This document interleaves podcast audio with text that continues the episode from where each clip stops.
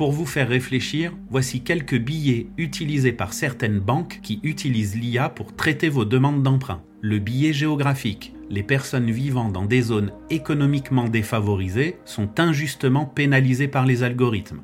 Les billets ethniques ou raciaux. Les données historiques montrent que les minorités ethniques et raciales ont souvent plus de difficultés à accéder à des prêts et à d'autres services financiers. Le billet de genre. Les femmes ont été historiquement moins susceptibles d'avoir accès à des crédits ou à des investissements, en partie en raison des inégalités de salaire.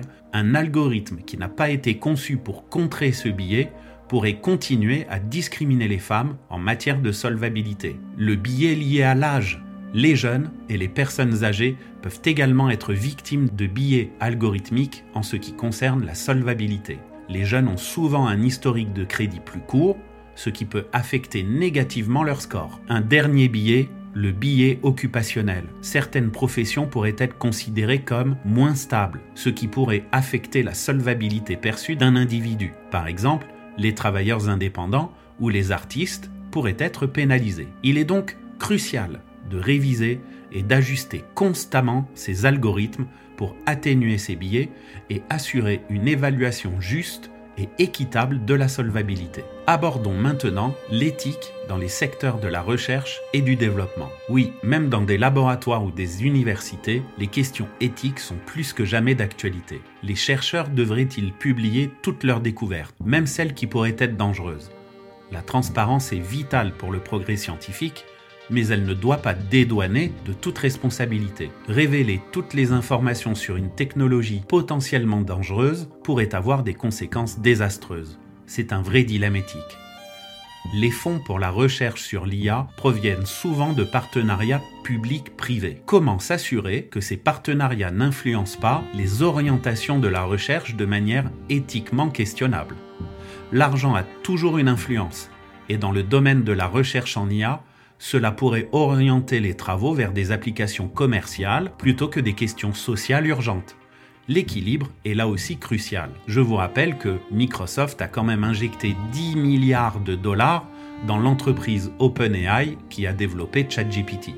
J'imagine qu'ils attendent quelques bénéfices de cet investissement.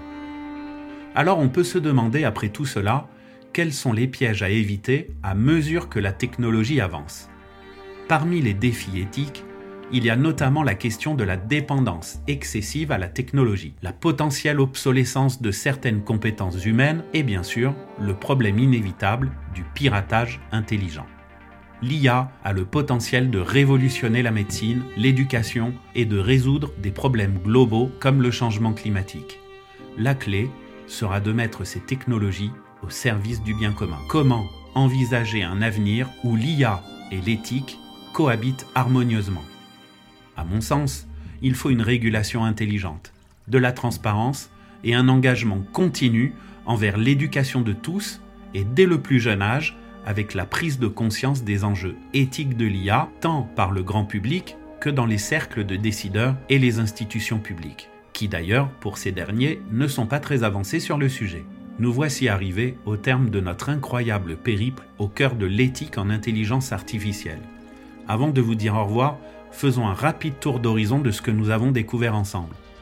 Le principal enseignement est que l'éthique doit être au centre de toute démarche impliquant l'IA, que ce soit dans le domaine des affaires, de la santé ou de la sécurité.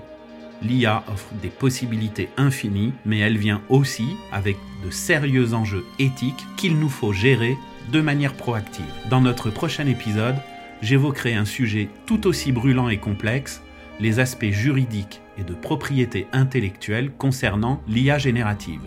Qui possède quoi quand une machine crée quelque chose? Est-ce légal de l'utiliser comme vous le souhaitez? Quels sont les droits d'auteur applicables? Ces questions et bien d'autres seront au cœur de notre prochain épisode.